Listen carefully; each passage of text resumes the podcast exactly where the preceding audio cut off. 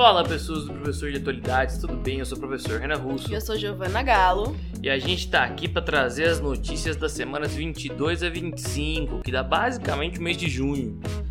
Sim, é que vai do dia 26 de maio até o dia 22 de junho.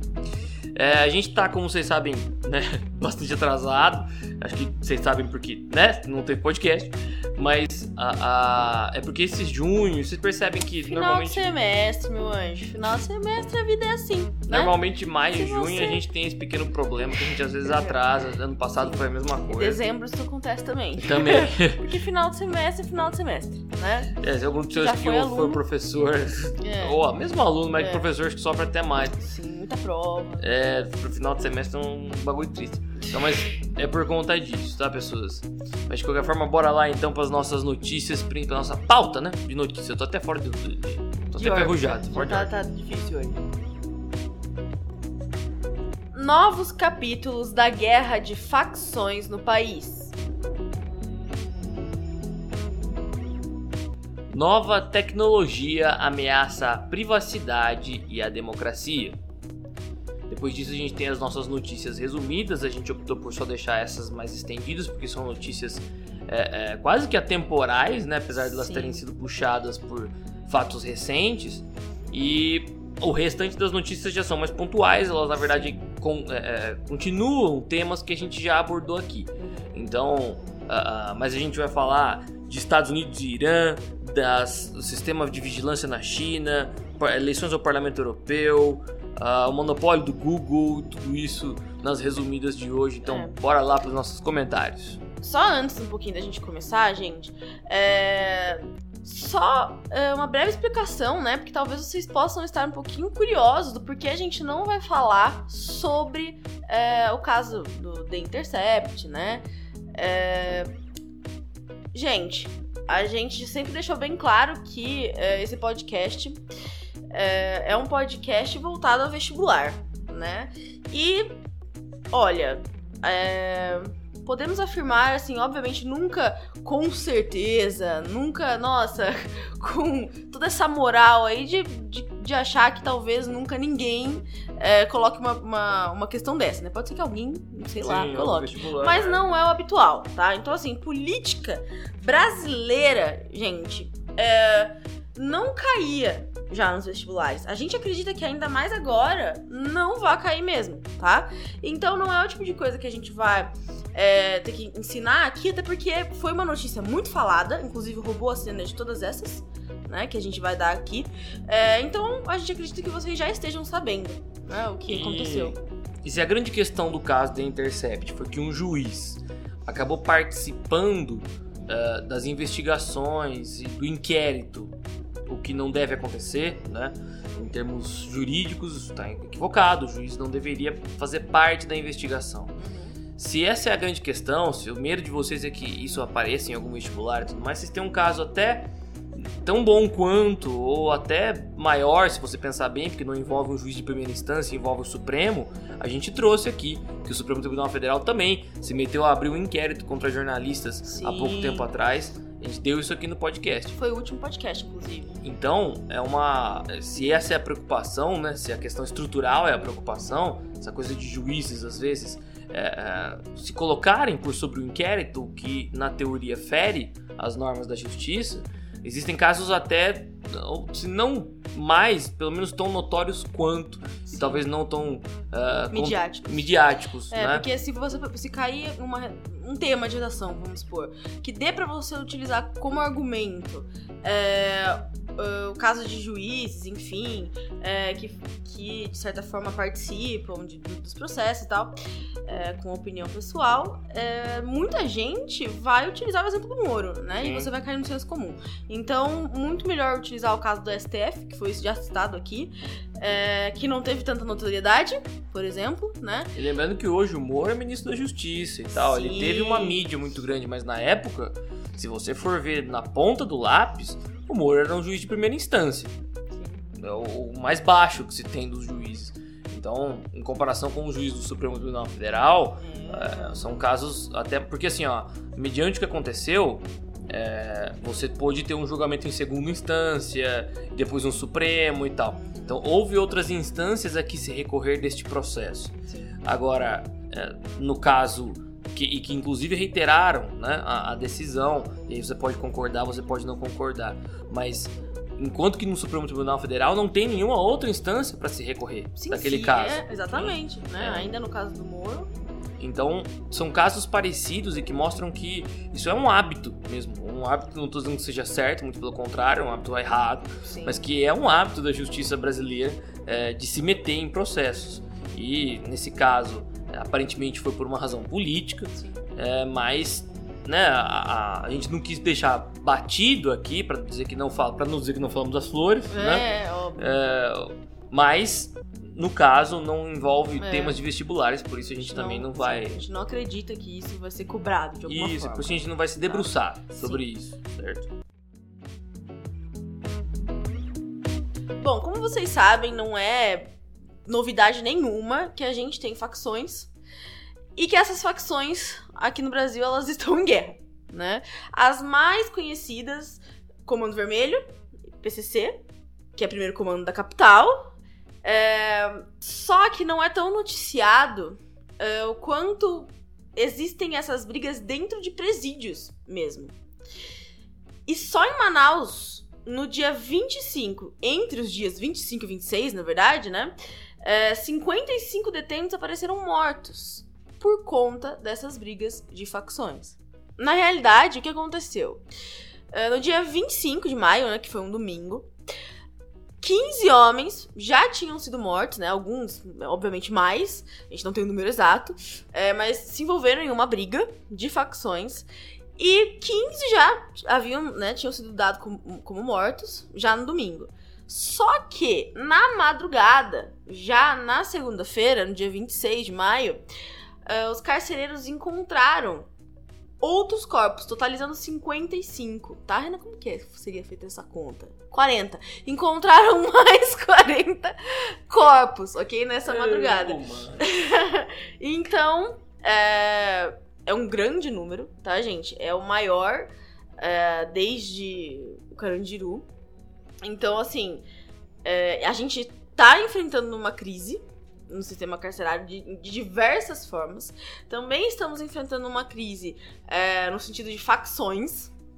É, e tudo isso se casa muito bem, né? Porque geralmente é, essas facções elas estão dentro dos presídios, né? Então, é, isso é um- uma coisa que, avaliando enquanto professora de redação, é algo que a gente precisa ficar bem esperto, tá? Porque isso pode ser um tema de, de algum, de alguma redação, essa crise no sistema carcerário, enfim, óbvio, é um tema bem manjado? Sim, tá? Mas pode ser que aconteça e que você precise dar exemplos bons e exemplos ah, atuais em relação a isso, tá? Essa notícia, ela é, ela não parece, né, mas ela é realmente muito grave. Você ter o segundo maior massacre em presídios desde o Carandiru era para ter um- uma mídia maior. Mas o que que acontece? A gente tem uma disputa de facções criminosas no Brasil já tem algum tempo. Essa disputa ela é encabeçada por duas principais facções. Nós temos o Comando Vermelho e nós temos o primeiro comando da capital. Só para dar um breve histórico né, disso tudo, o Comando Vermelho surge né, tam- juntamente com o PCC na década de 90. É uma facção carioca, comandada aí pelo Fernandinho Beiramar, que acho que é um dos mais notórios traficantes internacionais de drogas, entre outros vários crimes diversos. E o Comando Vermelho, ele tem uma atuação muito forte, apesar de ter estagnado um pouco nos últimos anos por conta de disputas no próprio Rio de Janeiro, aonde ele não conseguiu consolidar totalmente o seu domínio, ele ainda é, é, entra em confrontos com milícias, com outras facções locais, até com o próprio PCC em algumas áreas. De qualquer modo, é, uma- é considerada pelos números, e aí os números que a gente vai utilizar aqui é de um livro é, do Gabriel Feltran sobre facções criminosas. No caso é o Irmãos, uma história do PCC. O Gabriel Feltran é é sociólogo, então a gente tirou essas informações de lá. Não é disciplina, não. O Comando Vermelho ele é a segunda maior facção que a gente tem no país. A maior viria a ser o PCC. E o PCC que, óbvio que é o tema central do livro, ele trata com uma extensão um pouco maior, onde ele vai colocar que a história começa lá atrás, na década de 90, com um cara cujo apelido era Sombra, que ajudou a fundar a facção, e depois foi substituído em sua liderança do grupo por dois sujeitos, um chamado Augusto Rori Silva, o Cezinha, e José Márcio Felício, o Geleião. Mas de qualquer forma, Cezinha e Geleião comandaram a facção no começo dos anos 2000 e é quando a facção tentou impor uma onda de violência no país, porque a ideia dos caras era de que o PCC deveria mostrar e impor ah, o seu respeito pelo medo. Medo de autoridades, medo de uma série de pessoas, de grupos de interesse. Só que dentro da própria facção acabou surgindo um questionamento em relação a isso. Um dos integrantes do grupo, o Sr. Marcos Camacho, conhecido como Marcola, acabou juntando uma galera e formando quase que uma dissidência dentro do PCC que acreditava que essa postura não estava correta e que o mais certo para os negócios seria justamente o PCC ficar o mais quieto possível, Sim. evitando conflitos diretos com polícia ou qualquer coisa do tipo, porque assim, um pouco de lado, um pouco não enchendo o saco, digamos assim, uhum. O PCC cresceria e conseguiria afirmar suas bases. Fora que ele propôs um modelo de aderir ao PCC, que é chamado de ser batizado, no qual o PCC funciona quase como uma irmandade, segundo Sim. o Feltran. E eles agem pelo certo, né? Que seria quase como uma constituição é, da, uma, da Irmandade. Sim, né? mas é uma, uma outra ordem, né? E, é, e funciona, isso que é o pior, né? Funciona. A grande questão desse certo, para quem não conhece, é que existem certas regras, é um direito quase que jurisprudencial, para quem conhece, é... E aí a gente sabe que as penalizações também são muito agradáveis. São certas regras que se impõem porque o grupo acredita que aquilo é o certo, por isso vê o nome né, dessas regras.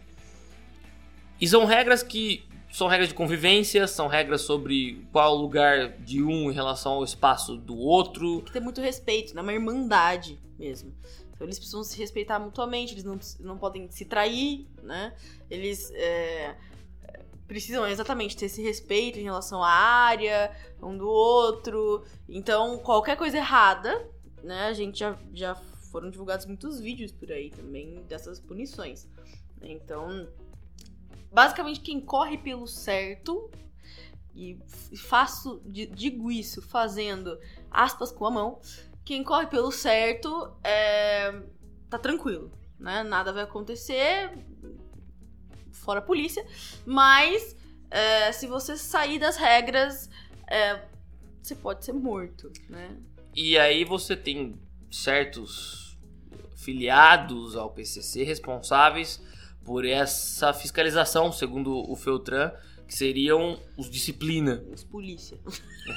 Os, esses Ué, disciplinas que seriam a polícia do PCC, né, nesse sentido esses disciplinas seriam responsáveis por manter a ordem dentro do grupo.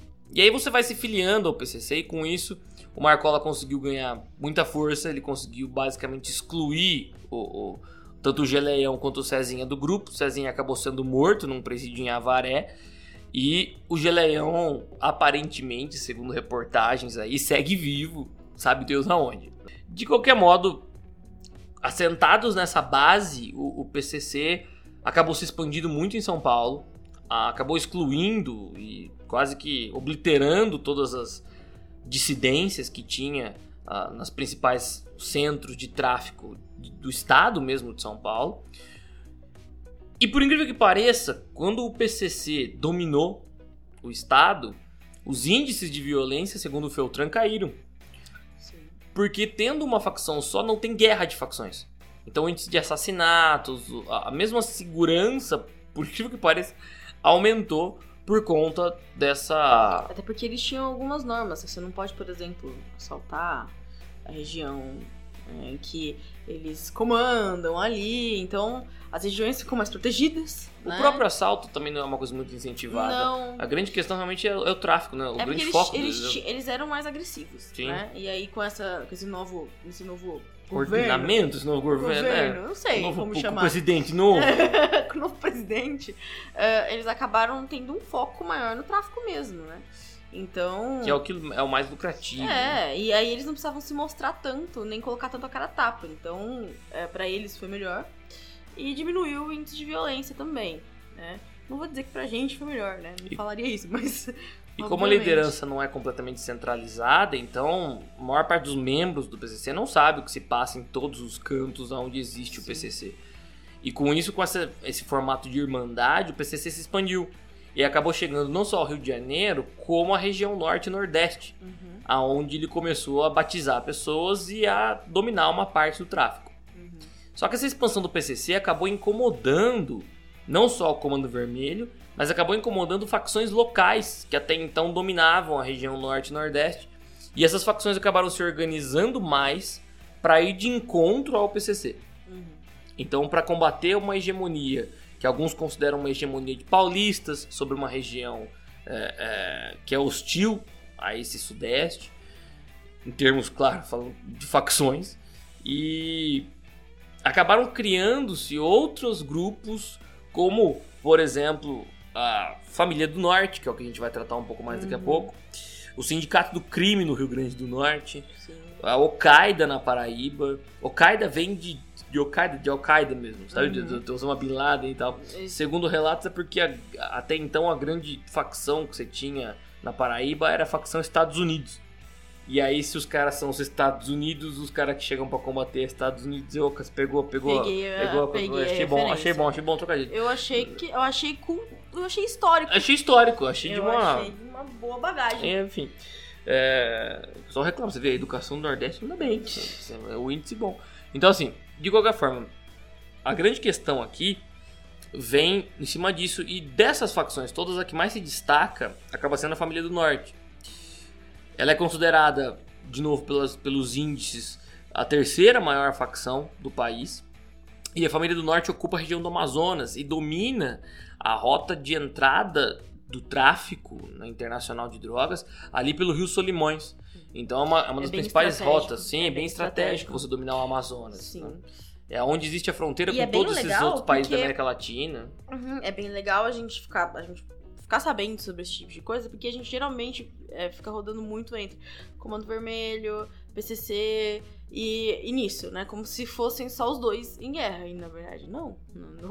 O buraco é bem mais embaixo, tem muito mais gente envolvida, é, muitas outras pessoas querendo poder, por exemplo.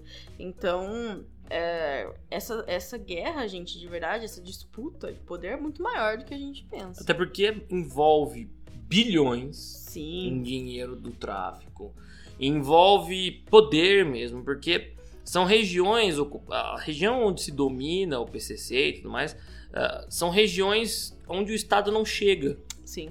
Então, como já disse, disse Weber, a gente gosta de citar aqui, não existe vácuo no poder. Então, as regiões onde o Estado não, não consegue agradar ou não consegue chegar àquelas pessoas, outros grupos surgem e agradam a essas pessoas. Lembrando que, assim, ó, em várias comunidades carentes é o PCC quem sustenta e tudo mais. Digo de novo que não estou aqui defendendo de forma alguma, porque o pessoal tem Não. preconceito professor de história, o nego já acha que é, né? Mas assim, a, a grande questão é justamente entender, não é, digamos assim, ó, apoiar, mas é entender que Uhum. para aquelas pessoas, Entender como o sistema funciona. Exato, é isso que a gente precisa fazer. que para algumas pessoas o PCC Sim. realmente é o herói, Uhum. né? As pessoas Existe uma lógica invertida muito grande. O, o Renan, por exemplo, nunca deu aula em escola pública. É, mas o Renan, por exemplo, já deu aula em escola pública. É, e eu acho que ele, pela, pelos relatos, ele sentiu um pouco essa, essa inversão de valores mesmo. Bem uma inversão mesmo. é onde uma noção de que é o tráfico quem salva e a polícia quem pune, a polícia quem faz Sim. coisas erradas, né? Então é, uma, é totalmente uma inversão. Então, é, os valores que a gente conhece, enfim, é, as coisas que a gente tem com moral, enfim, são outras para essas pessoas. E a gente precisa entender esse tipo de coisa, né? principalmente quando a gente vai falar sobre. É, a louca da redação, né? Principalmente quando a gente vai falar sobre redação, enfim, esse tipo de coisa, a gente precisa entender que às vezes essa lógica ela muda em alguns contextos, né? A lógica da nossa, é, do nosso sistema mesmo muda em determinados contextos. Então, se eu, por exemplo, fosse falar sobre uma crise carcerária, é, eu teria que questionar e problematizar em uma redação essas 55 mortes dentro de um presídio.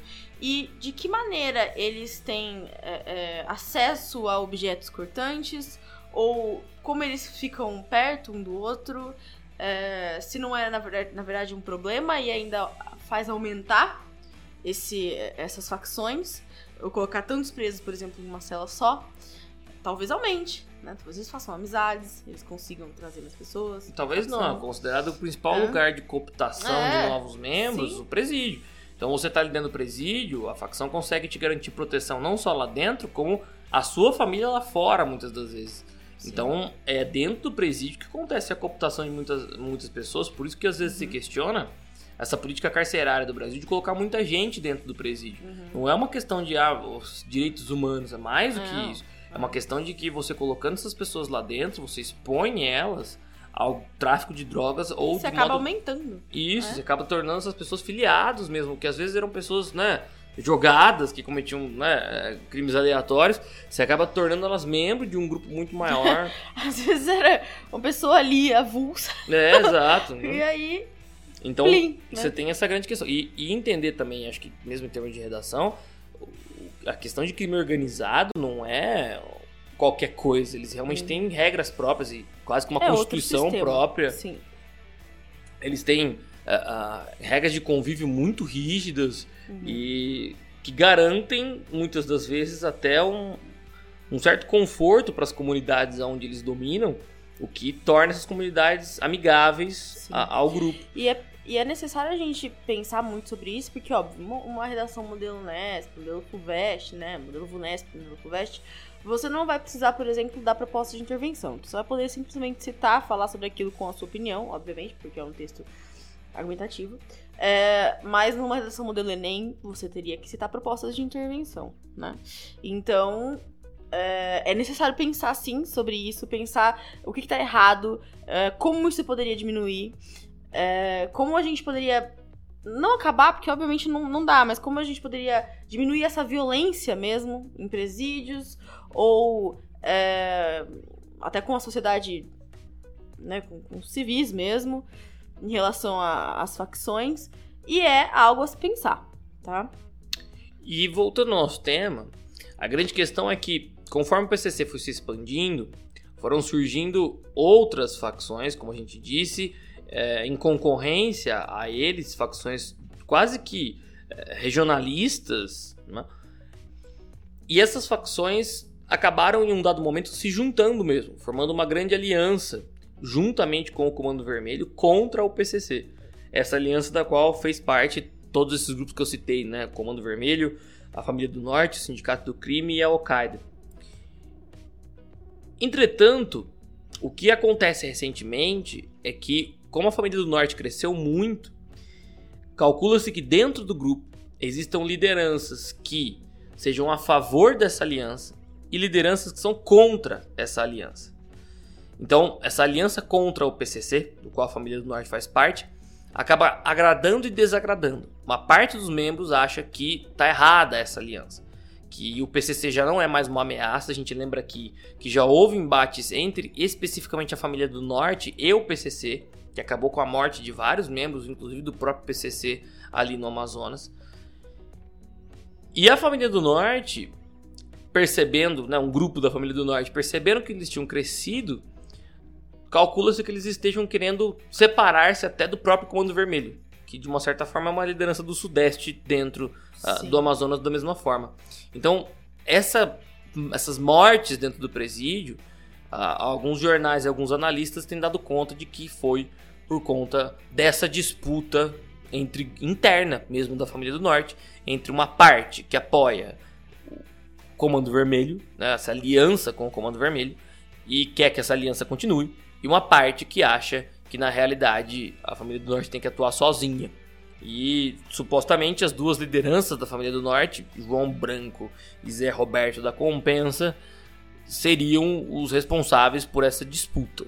É, segundo outras fontes, os dois já apareceram juntos, mas de qualquer forma, essa seria a grande causa de novas disputas. Mas o que importa para nós é perceber que essas, essa expansão do PCC e essas facções que vêm contra a liderança do PCC, geraram um aumento, uma guerra de facções, o que gerou um aumento na violência desses estados do norte e do nordeste. Se você olhar o índice que mede as violências desses, eh, dessas regiões, a, a subida ela é até dois pontos maior do que no restante do país. Uhum.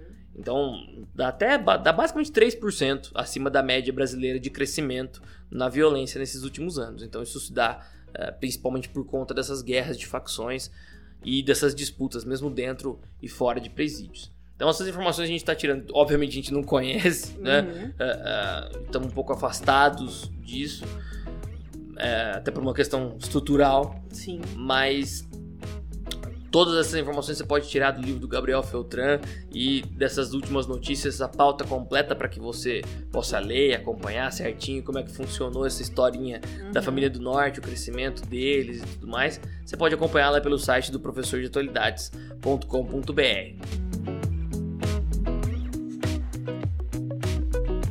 Agora a gente vai falar sobre a nova tecnologia que ameaça a privacidade e a democracia. É, essa nova tecnologia, gente, é a deepfake, tá? Como ela funciona? Na realidade, alguns pesquisadores de Stanford é, apresentaram essa, essa nova tecnologia de edição de vídeo, né? Na realidade, ela foi pensada originalmente, né, é, como um processo de Photoshop mesmo, né, para auxiliar é, programadores, falaria programadores, vamos colocar assim, tá? Pra auxiliar, se tiver errado, gente, por favor, falem aí embaixo como fala. Quem faz Photoshop, né? Pelo agora eu vou ficar com isso na cabeça. Editor, não é? Editor. Editor. Desculpa. Isso, Editor. Editor. Editor. É, pra, pra, uma espécie de é, programador, tá tá? bom, mas- É. é, pra facilitar a vida dos editores, mas é, o que acontece? Essa tecnologia ela é capaz de modificar é, visualmente a fala de alguém. Então, por exemplo, é, posso pegar um vídeo do Renan falando sobre abacaxi e o quanto o abacaxi é legal, que ele gosta muito de abacaxi, usar essa tecnologia de deepfake e é, modificar a fala dele pra. Nossa, eu odeio abacaxi. Abacaxi é a pior fruta que existe e não como nunca. Essa tecnologia realmente existe, gente. Ela é, é, ela modifica mesmo o sistema, é, todo, todo o sistema labial, enfim, você consegue. Você não vê diferença. A pessoa vai falando e você não vê diferença. A gente tem exemplos né, no, no, no site. Durante o texto, é, foi até o Renan que colocou, ele colocou dois links de vídeos Pro YouTube. é, pro YouTube, né, pra você ver a diferença, o vídeo original e o outro vídeo. Mas o mais famoso foi o vídeo do Obama, que circulou por aí, né? O vídeo original ele falando X e o vídeo modificado ele falando Y. E, gente, pra gente que é leigo, né, não dava pra perceber a diferença. Tá? A gente tem visto alguns sistemas já desse em alguma, alguns memes, né? É, eu vi esses dias, inclusive, um meme do nosso presidente, né, Bolsonaro. E... Ainda não tão profissional, um pouco mais amador. Mas já utilizando essa tecnologia, dá pra você perceber, porque ainda o sistema de olho, né, do, de piscar de olho não é tão perfeito, é, mas muito surreal, parecido assim, colocar o rosto dele em outras pessoas, por exemplo. É, vamos, vamos colocar as conceituações aí. O, o deepfake, ele é o vídeo. né? Ele é, É. o, o vídeo editado, Sim. com o rosto editado, ou mesmo com a fala Fake, editado, é. o que a gente chama de deepfake. O que que Uhum. deepfake? Porque é, deep vem de profundo. É. Então é uma, uma falsidade muito bem feita, né? Seria essa meio que essa a brincadeira do nome. E essa tecnologia produzida pela Universidade de Stanford é só mais um capítulo que consegue alterar a boca, mas já se consegue alterar o rosto das pessoas. Então é, é, você colocar o rosto de, um- de alguém dentro de um vídeo e, e as implicações disso são inacreditáveis. Você já deve ter visto essa tecnologia. Uhum. Ela é usada no Instagram, no Snapchat, pra colocar coisas no seu rosto, ou mesmo pra tirar foto de você, parecer bebê, É. ou mesmo você falando com o rosto de mulher. No começo é bem engraçado, né? O Depois- problema é, Depois é que a vida, a vida imita a arte, né? Porque Black Mirror explica. Não, é, é, a gente já citou aqui, é uma das séries mais importantes de se assistir recentemente, assim. No, se você nunca assistiu, pula o primeiro episódio e. Cara. eu não, gosto do primeiro episódio. Gente. E do 2 pra frente. Eu não sei o que acontece, Renan. Eu também sério, não gosto. Sério, eu também não assim, gosto, Renan, tudo bem. Do 2 pra frente se dá pra surtar tranquilamente. Assim, é, é. é, inacreditável Sim. o quanto eles imaginam distopias é, envolvendo tecnologia. E, e, o quanto isso pode ser real, assim. Sim. Se você pensar, ele leva num ponto assim que o ser humano chegaria mesmo. Então é bem legal Black Mirror, pra, assim, pra você entender a tecnologia, para você ver o quão maluco isso pode se tornar e para você utilizar também argumentos, né?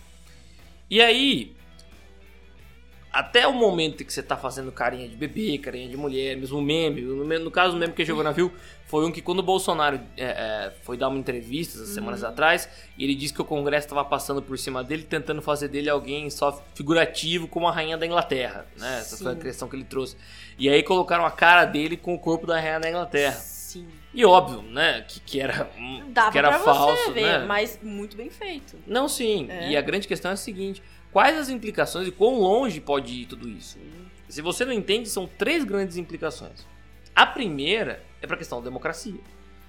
Em tempos de fake news, em tempos em que as pessoas vão se informar cada vez mais por meios é, é, alternativos, alternativos é. né, de, de informação, você ter uma capacidade de alterar o que a pessoa falou, e por mais que dê para perceber, para pessoas mais crédulas, né, você tem. Para pessoas que acreditam, eh, como em notícias que saíram lá atrás, de que, sei lá, o Pablo Vittar ia apresentar TV Globinho, sabe assim? Ninguém é, TV Globinho Exato, mais. assim. Para pessoas que acreditam nesse tipo de coisa, um vídeo editado é uma mão na roda.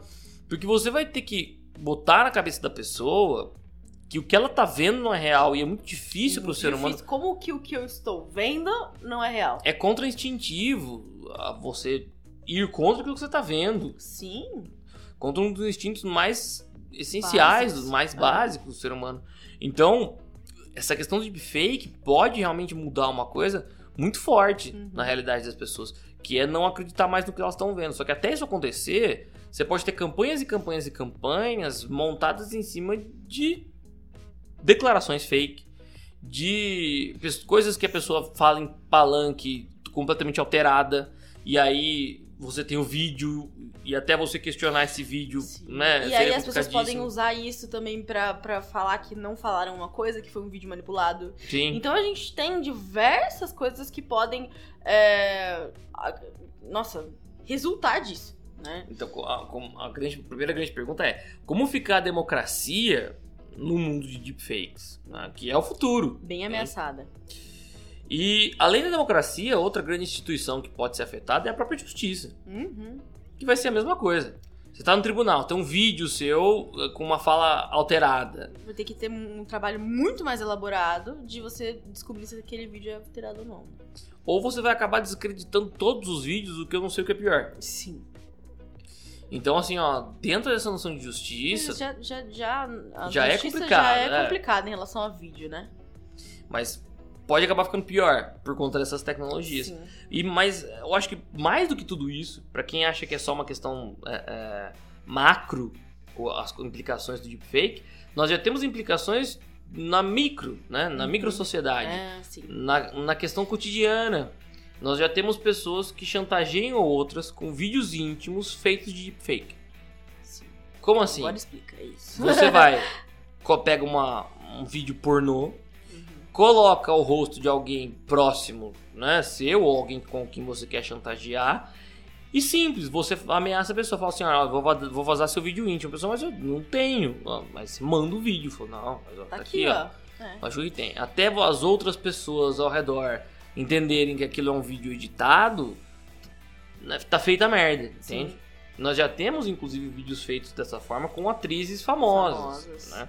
Óbvio que as implicações para elas são menores do que as implicações para pessoas cotidianas, mais crédulas, mais Sim. elas estão um pouco blindadas em relação a isso. Uma situação normal, por exemplo, a pessoa perde o emprego, Entende? no mínimo. Né? Então é por isso que a gente está dizendo blindada, né? Sim. Não estão no mesmo, no mesmo patamar uhum. do que uma uhum. pessoa comum que tem mais dificuldade, menos é que dinheiro essa mesmo para se defender. ainda não é muito comum, né?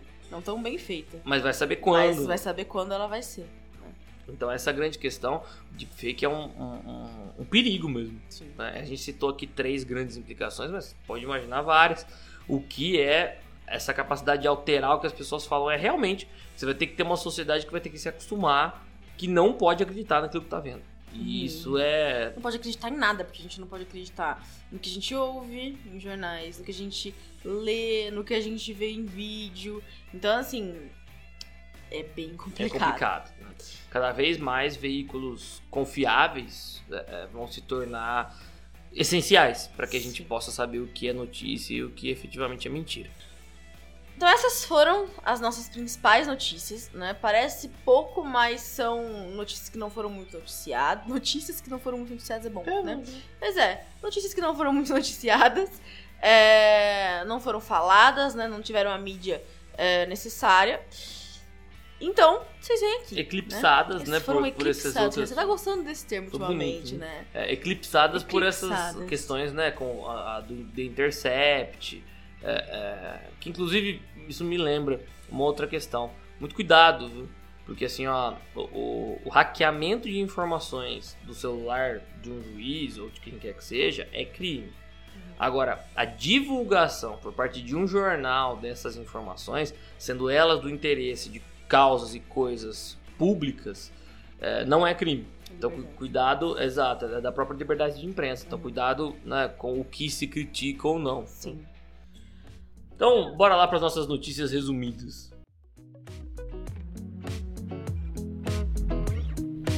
No dia 20 de junho, para quem não acompanhou, um avião não tripulado dos Estados Unidos foi derrubado por um míssil iraniano. É... Obviamente todo mundo ficou apreensivo se ia começar uma guerra ou não. Já tinha sido a segunda vez em menos de 15 dias que uh, mísseis iranianos atacavam equipamentos americanos.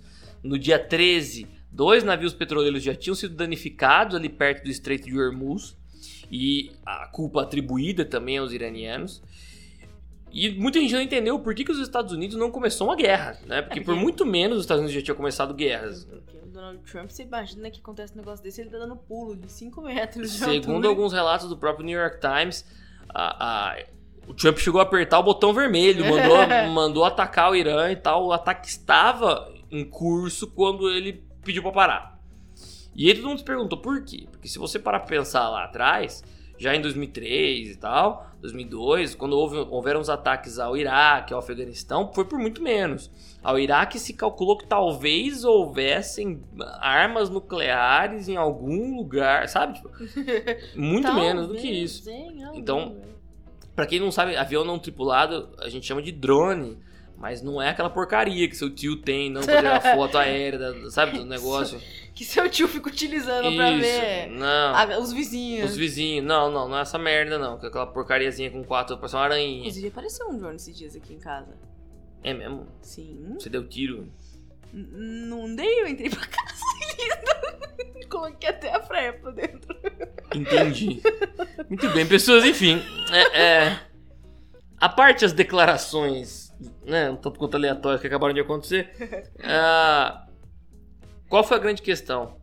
O, o, o drone, na verdade, é um avião mesmo. Tá? É um avião militar, só que a única questão é que ele não é tripulado.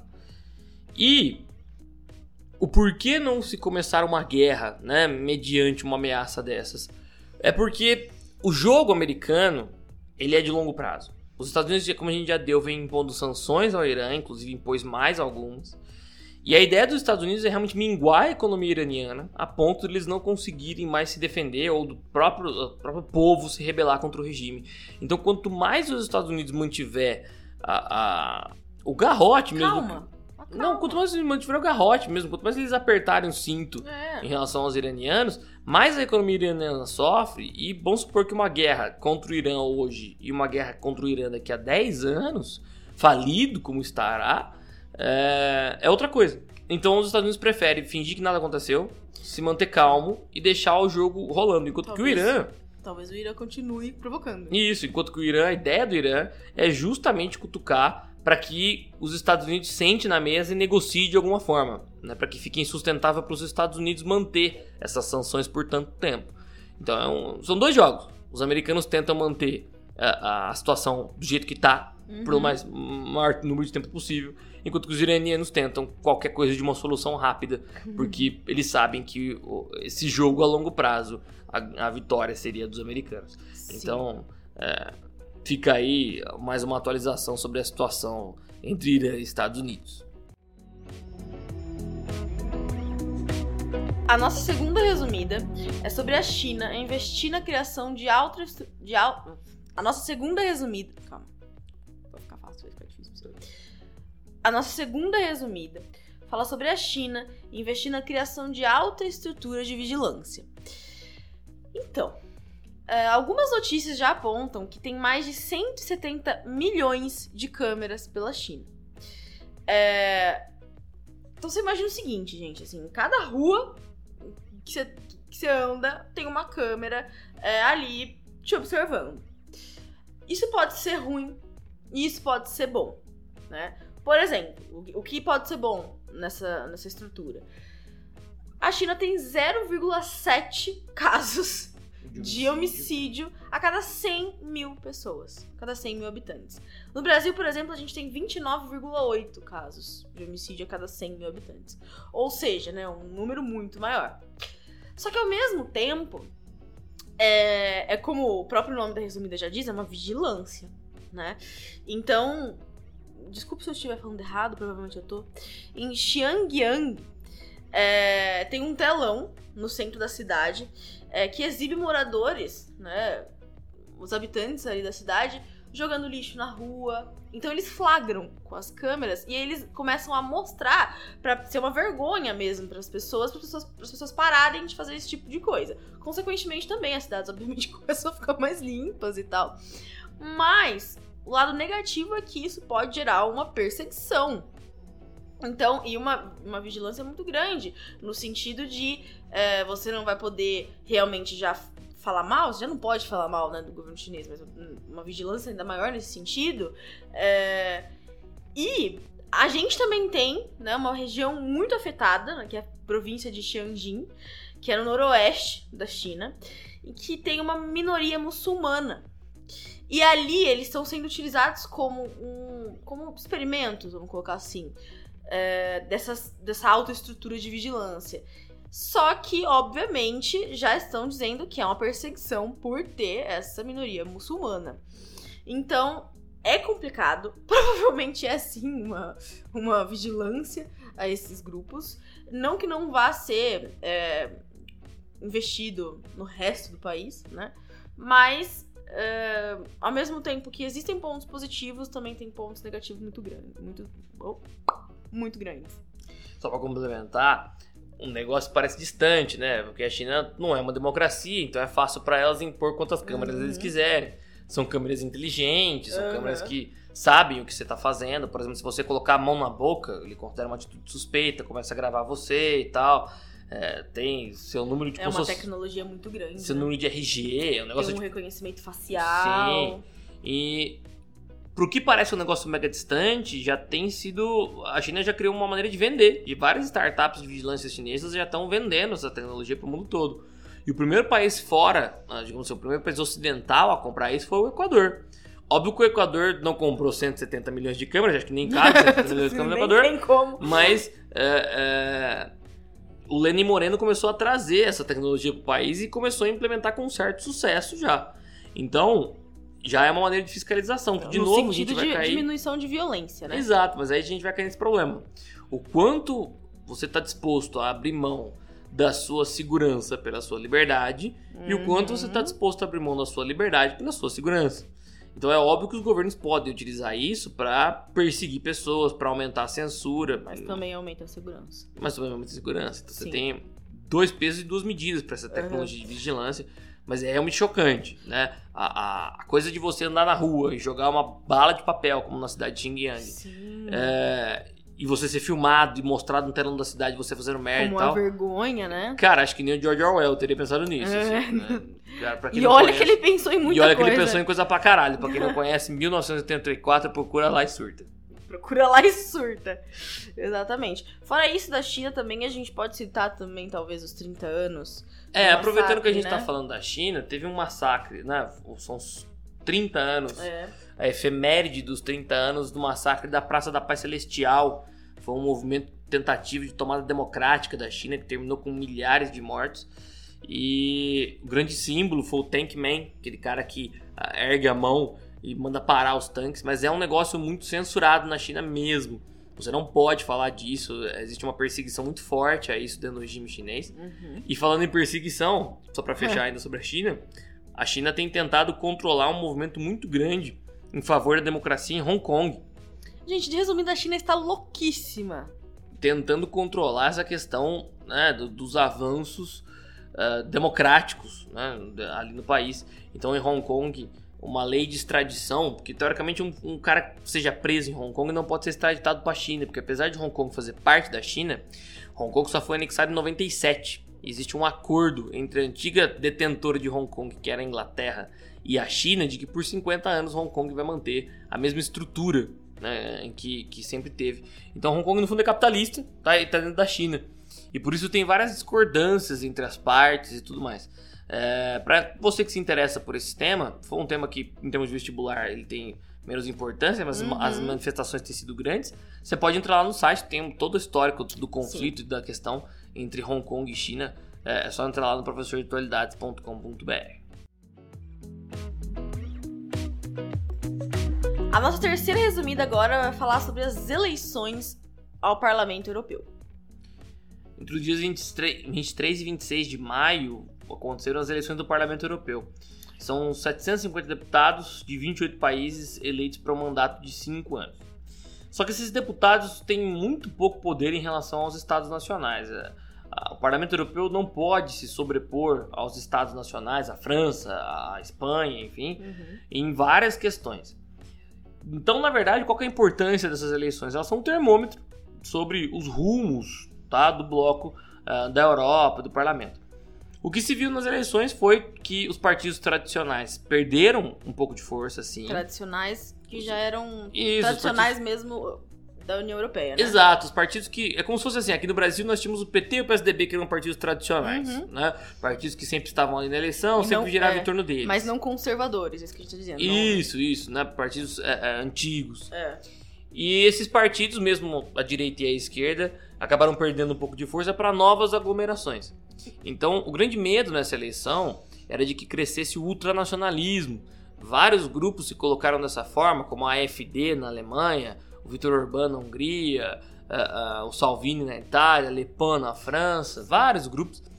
E o medo era que eles formassem uma coalizão e acabassem bloqueando qualquer avanço no bloco, travando o bloco europeu até o ponto que o bloco se desfizesse. Uhum. Só que não foi o que aconteceu. Eles acabaram tendo uma votação expressiva, eles têm 25% das cadeiras, mas para fazer qualquer mudança né, relevante, eles precisariam ter 33% do parlamento.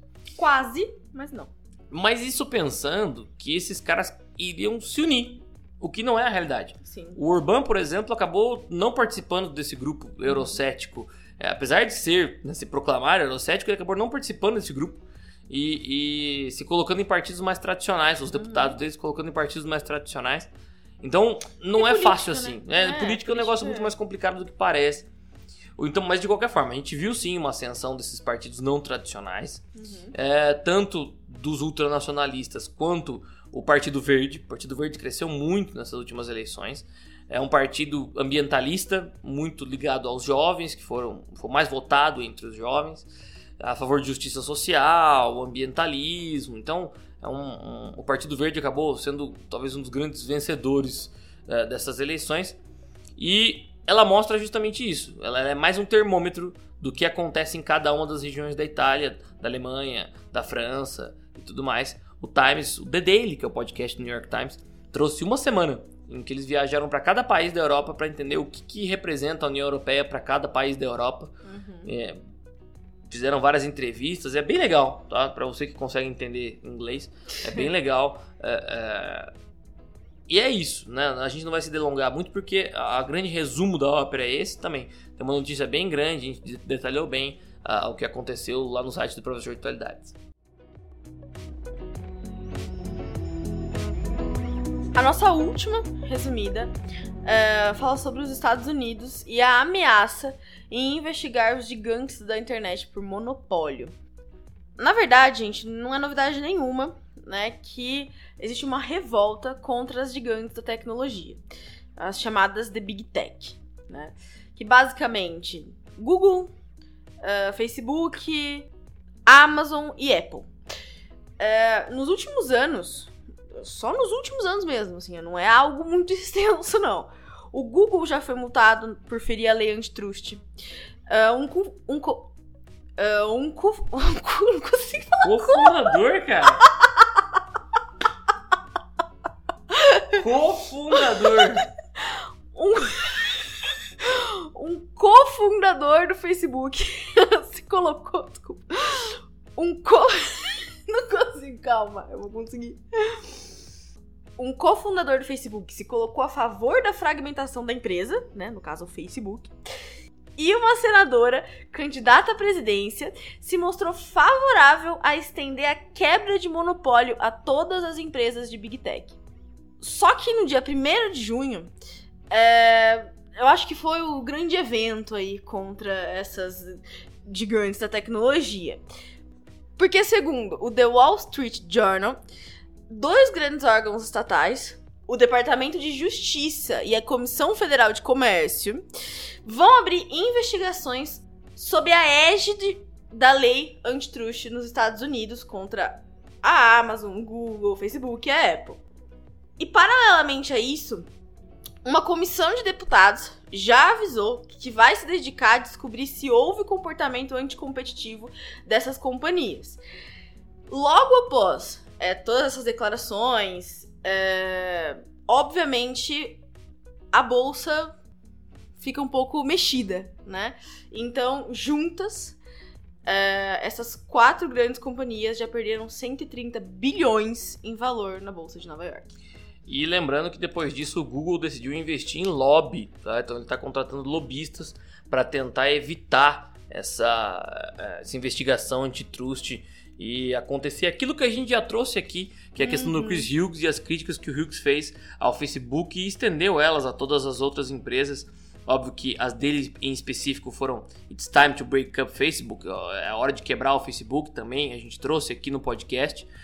E Agora o governo começa a escutar as críticas que o Hughes fez e perseguir, né? Ou, no caso, fazer justiça, depende muito do conceito que você utiliza, mas começa a se voltar a essas empresas e tentar investigar se elas não têm poder demais e se quebrar essas empresas não seria a melhor opção. Bom, são essas as nossas principais notícias, que basicamente do mês de junho, né? Então a gente volta não semana que vem, na outra, já para avisar, né? Teoricamente teria que ser semana que vem, mas a gente volta aqui 15 dias.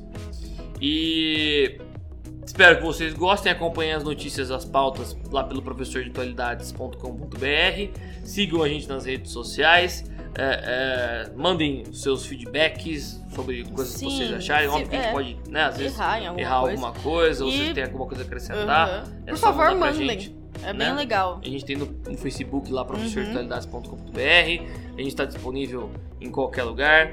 A gente agradece. Obrigado, Giovana. Obrigada, Ana. Gente, desculpa a demora mais uma vez. Boa semana, beijo, tchau, tchau. Tchau, tchau.